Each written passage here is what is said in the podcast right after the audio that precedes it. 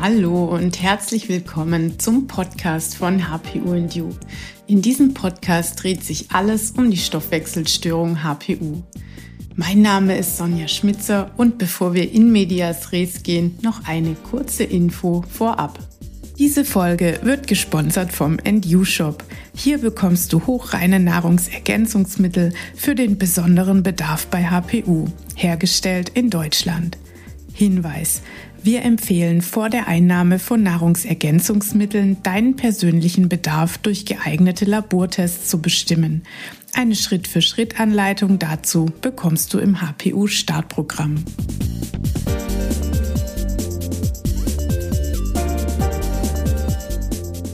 Hallo und herzlich willkommen zu dieser Folge des HPU New Podcasts.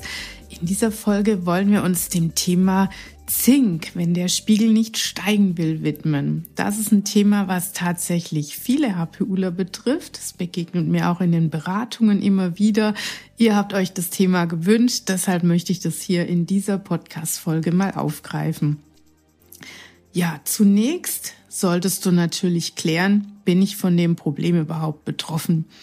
Und das ist eigentlich ganz einfach. Ähm, denn ja, nicht alle HPUler haben zu Beginn der Therapien Zinkmangel. Das stelle ich auch immer wieder fest und das war auch das Ergebnis einer kleinen Studie, die das IMD Berlin durchgeführt hat. Das war im Jahr 22. Ähm, da konnte das IMD auch zeigen, dass ein Zinkmangel nicht zwangsläufig mit der HPU vergesellschaftet ist. Also, schau erst mal, bin ich davon betroffen? Wie machst du das am besten? Wichtig dabei ist, ähm, das Zink nicht im Blutserum zu messen, sondern im Vollblut. Warum? Auch das ist ganz einfach.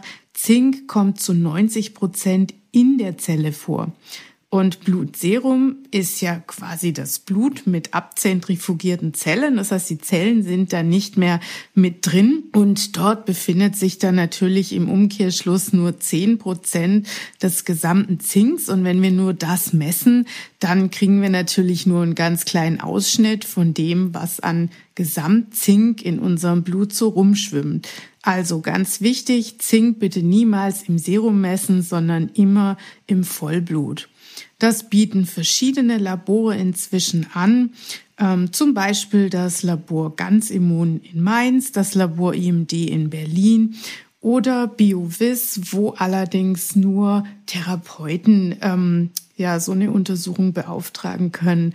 Bei Ganzimmun in Mainz oder beim IMD in Berlin kannst du einfach selbst so ein Abnahmekit bestellen damit zu irgendjemandem gehen, der Blut abnehmen kann und dann das Testkit eigenständig wieder ans Labor zurückschicken.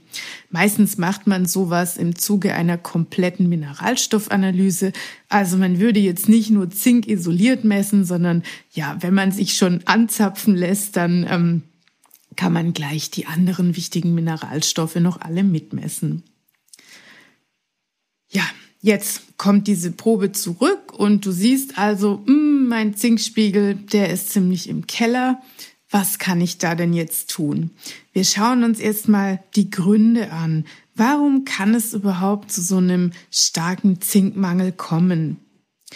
Zum einen, ähm, und das halte ich eigentlich für den wichtigsten Grund, muss man wissen, Zink kann vom Blut ins Gewebe umverteilt werden. Und das macht der Körper zum Beispiel bei Entzündung, bei körperlicher Belastung und bei Stress.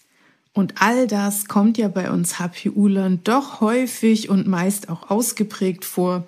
Die aller, allermeisten HPUlern HPUler äh, tragen irgendwelche Entzündungen in sich. Die allermeisten sind schnell erschöpft. Also wenn man quasi kaum belastbar ist, dann kommt man natürlich schneller in eine starke körperliche Belastung auch rein.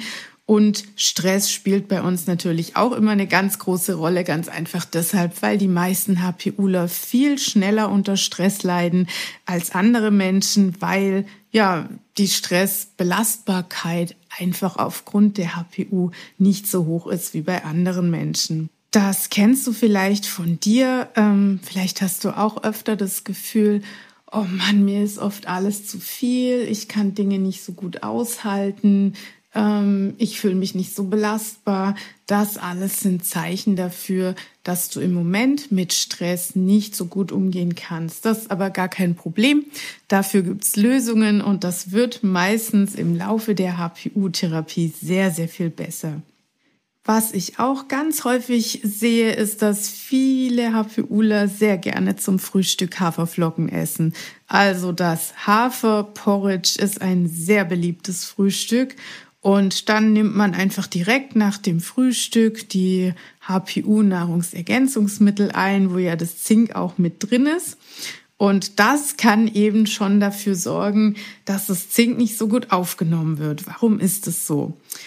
In Haferflocken sind sehr viele Phytate enthalten und die können die Aufnahme von Zink im Körper hemmen. Das können übrigens auch Ballaststoffe. Also wenn du morgens zum Beispiel drei Scheiben Vollkornbrot frühstückst und darauf direkt dein Zink einnimmst, dann hast du die gleiche Problematik wie bei den Haferflocken. Das ist aber an sich gar kein Problem. Ähm, du kannst trotzdem deine Haferflocken oder dein Vollkornbrot genießen. Du solltest einfach nur, und das gilt auch nur, wenn dein Zinkspiegel trotz Einnahme nicht steigt, diese beiden Dinge zeitlich voneinander trennen. Also isst gerne dein Haferflockenporridge und nimm die äh, Zinkdosierung, die du täglich nehmen möchtest, vielleicht einfach zum Mittagessen oder zum Abendessen oder auf der Bettkante oder wo auch immer du das Zink am liebsten einnimmst. Rotes Fleisch und Geflügel enthalten viel Zink. Die meisten HPUler können aber zumindest zu Beginn Fleisch nicht so gut verdauen und essen deshalb einfach wenig davon. Also allein dieser Fakt kann auch schon dazu führen, dass wir von der Nahrung her nicht so gut und ausreichend mit Zink versorgt sind. Es gibt also viele vegetarische oder ja sogar vegane HPUler und Zink aus pflanzlichen Quellen ist aber grundsätzlich schlechter verfügbar als aus tierischen. Und daher fördert eben eine rein vegetarische oder vegane Ernährung auch einen Zinkmangel. Das sollte man immer im Hinterkopf behalten. Ja, ich nehme an, dass du nicht rauchst, wenn du eine HPU hast. Das passt nämlich überhaupt nicht zusammen. Ich möchte es aber der Vollständigkeit halber hier trotzdem noch erwähnen. Wer raucht, der nimmt große Mengen Cadmium auf. Und Cadmium ist ein wahnsinnig toller Zinkblocker. Ja, also Cadmium verhindert ganz zuverlässig, dass Zink in unserem Stoffwechsel wirken kann. Das ist vielleicht nochmal ein schöner Grund, mit dem Rauchen aufzuhören, wenn du bisher noch keinen hattest. Ganz, ganz viele HPUler, ich schätze grob 80 Prozent, haben zu Beginn der HPU-Therapie einen Leaky Gut. Das ist ein ja, sogenannter durchlässiger Darm. Davon hast du bestimmt schon gehört, wenn du dich mit der HPU beschäftigt hast. Und im Zustand eines Leaky Gut kann der Körper grundsätzlich Mineralstoffe oft nicht so gut aufnehmen. Und dadurch ist dann auch die Aufnahme von Zink beeinträchtigt. Und wenn wir dann weniger Zink aufnehmen können, und im Darm ein Zinkmangel herrscht, dann fördert das wieder die Entstehung oder die, das Weiterbestehen des Leaky Guts, weil nämlich die Darmschleimhautzellen unbedingt auf Zink angewiesen sind.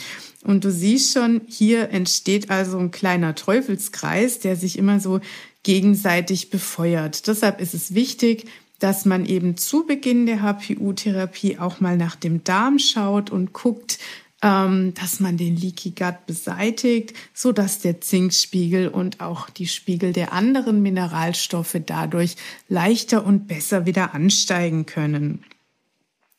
Manche HPUler nehmen auch ähm, Arzneimittel ein, zum Beispiel Magensäurehämmer wie Renni oder Riopan sind so gängige Mittel. Ähm, auch die Pille wird immer mal wieder genommen und All diese Mittel erschweren ebenfalls die Zinkaufnahme. HPUler mit Reizdarm haben manchmal auch chronische Durchfälle und das ist auch ein Zustand, in dem der Körper Zink nicht gut aufnehmen kann. Ja, kann man sich ja auch leicht vorstellen, wenn da alles immer so durchrauscht, ähm, dann ist es schwierig, sich gut mit Mineralstoffen und Nährstoffen zu versorgen. Ja, so viel mal zum Thema Gründe für einen Zinkmangel, damit du siehst, ähm, was steckt denn da eigentlich dahinter. Lass uns jetzt mal einen Blick drauf werfen, wie man Zink am besten supplementieren kann. Also ich habe eben schon drüber gesprochen, was gute Zinkquellen sind. Die besten sind tatsächlich Austern, da das aber so gut wie niemand täglich verzehrt. Ähm, stehen auf Platz zwei rotes Fleisch und Geflügel. Und ähm, natürlich kannst du Zink auch über Nahrungsergänzungsmittel einnehmen. Das ist für HPUler ja relativ üblich. Zink gibt es nicht als reines Element. Zink ist im Nahrungsergänzungsmittel immer an eine andere Substanz gebunden. Ganz häufig gibt es Zink als Zinkcitrat. Das ist grundsätzlich eine schöne Substanz, aber HPUler mit einer Histaminintoleranz ähm, können oft Zitratverbindungen nicht so gut vertragen.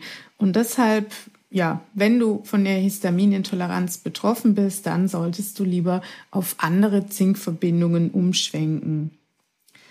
Zinkbisglycinat wäre da eine Alternative. Das ist eine Chelarform von Zink um, da ist Zink an Glycin gebunden, an die Aminosäure. Die kennst du ja vielleicht schon. Die ist für uns HPUler besonders spannend, weil Glycin die Fähigkeit hat, ähm, die Hemmbildung zu verbessern. Und das ist ja das ganz große Thema bei uns HPUlern, dass wir das Hemm nicht so gut aufbauen können. Also mit Zink-Bisglycinat schlagen wir quasi zwei Fliegen mit einer Klappe. Zinkpicolinat ist auch eine häufige Zinkverbindung, die eine besonders gute Bioverfügbarkeit hat. Was bedeutet das? Bioverfügbarkeit heißt, der Körper kann viel aus der Substanz rausziehen und quasi viel davon aufnehmen und im Stoffwechsel verwerten. Es ist also immer gut, wenn man Nahrungsergänzungsmittel mit einer hohen Bioverfügbarkeit einnimmt. Zinkmalat ist ähm, das Zink mit der Apfelsäure verbunden, hat ebenfalls eine hohe Bioverfügbarkeit und gilt gleichzeitig als magenschonend. Dann gibt es noch Zinksulfat, das wird häufig in Zinktropfen verwendet. Diese Form von Zink hat allerdings gegenüber anderen Zinkformen eine etwas niedrigere Bioverfügbarkeit, das heißt, sie wird nicht ganz so gut vom Körper aufgenommen.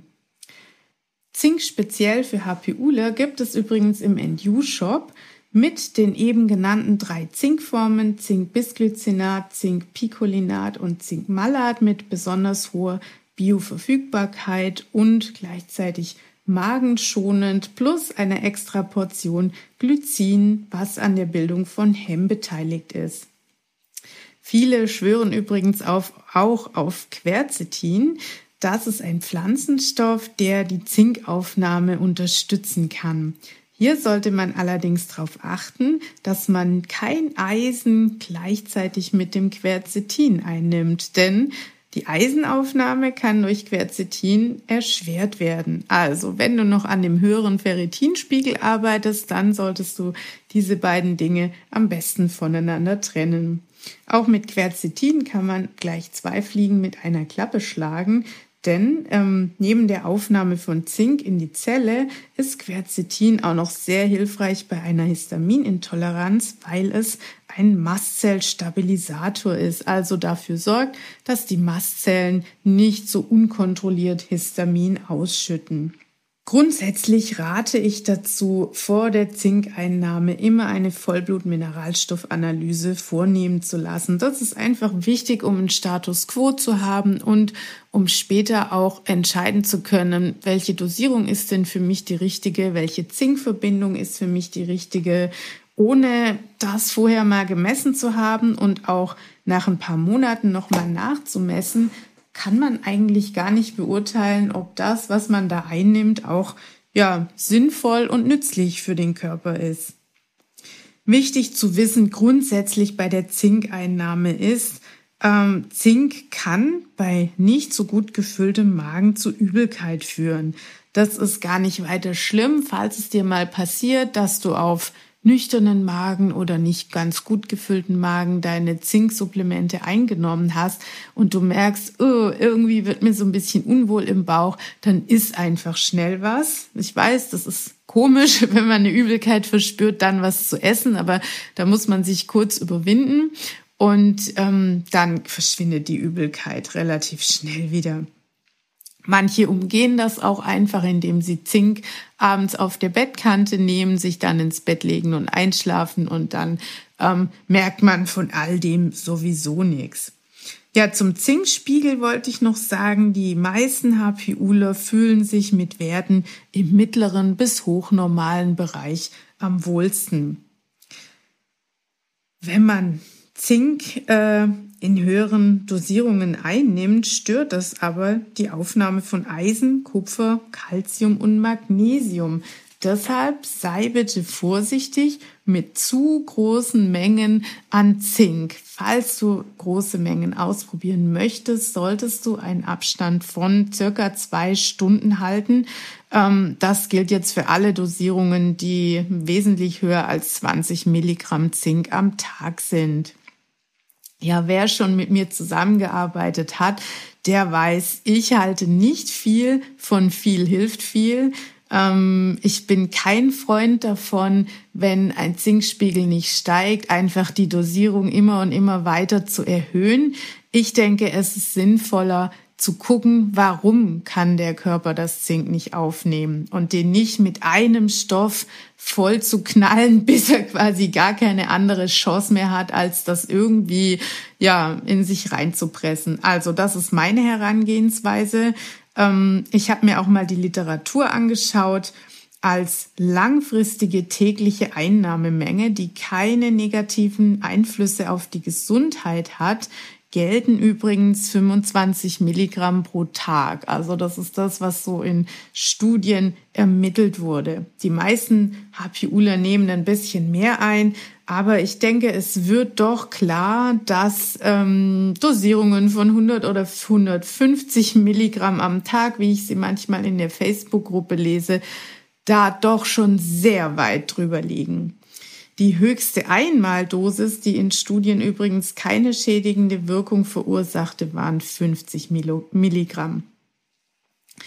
Ja, wenn du mit so moderaten Zinkdosierungen, ich sag mal zwischen 15 und maximal 50 Milligramm keinen Erfolg damit hast, deinen Zinkspiegel erhöhen zu können, dann appelliere ich nochmal daran, suche bitte nach den Ursachen, anstatt die Dosis immer und immer weiter zu erhöhen. Teste mal eine andere Zinkverbindung, probier eventuell mal Quercetin aus, überprüf nochmal deine Essgewohnheiten. Nimmst du vielleicht zum Zink viele Phytate oder Ballaststoffe zu dir? All das kann damit reinspielen und, und ich denke, das ist tatsächlich der häufigste Grund bei uns HPUlern, warum der Zinkspiegel lange nicht steigen mag. Die Umverteilung von Zink ins Gewebe, die ich am Anfang der Podcast-Folge angesprochen habe, das ist das Grundproblem bei uns HPUlern. Entzündung, körperliche Belastung und Stress. Und auch hier können wir sehr viel dafür tun, dass dieser Zustand besser wird. Stichworte sind hier antientzündliche Ernährung und Entspannung, Entspannung, Entspannung. Wer mit mir zusammenarbeitet, der weiß schon, ähm, ich nerve oft die Teilnehmer vom HPU-Startprogramm regelrecht mit meinen Entspannungstipps, aber ich tue das aus gutem Grund. Das ist einfach unglaublich wichtig für uns HPUler. Einen kleinen Reminder habe ich noch zum Schluss für dich. Nämlich, und das finde ich sehr wichtig für alle Freunde der Hochdosistherapie, der Konsum von großen Mengen Zink, und hier spreche ich von mehr als 50 Milligramm am Tag, über mehrere Wochen, kann die Bioverfügbarkeit von Kupfer deutlich herabsetzen. Und damit katapultiert man sich dann in einen ausgeprägten Kupfermangel rein. Warum ist es so? Wenn wir jeden Tag diese großen Mengen Zink einnehmen, dann wird im Darm vermehrt ein kupferbindendes Protein hergestellt. Und ja, das, diesen Prozess befüttern wir dann immer weiter mit diesen hohen Zinkdosen Und dieses kupferbindende Protein, das hat eben eine höhere Affinität zu Kupfer als zu Zink und ähm, ja, bindet dann eben aus dem Darm vermehrt das Kupfer weg und lässt das Zink erstmal sein. Damit können wir dann zwar Erfolge haben, den Zinkspiegel anzuheben, aber wir rutschen damit natürlich in einen massiven Kupfermangel rein, der wieder ja andere massive Probleme mit sich bringen kann und da kommt man vom Regen in die Traufe. Deshalb nochmal mein Appell. Es gilt nicht, viel hilft viel. Es gilt, finde die Ursache, warum mein Körper Zink im Moment nicht gut aufnehmen kann, beseitige diese Ursache und probiere es dann nochmal mit viel Geduld und viel Liebe für deinen Körper und deinen HPU-Stoffwechsel. Ich hoffe, diese Podcast-Folge war interessant und wichtig für dich, damit du deine HPU-Therapie und deine Supplementeinnahme besser und einfacher für dich gestalten kannst. Ich freue mich auf dich. Bis zum nächsten Mal.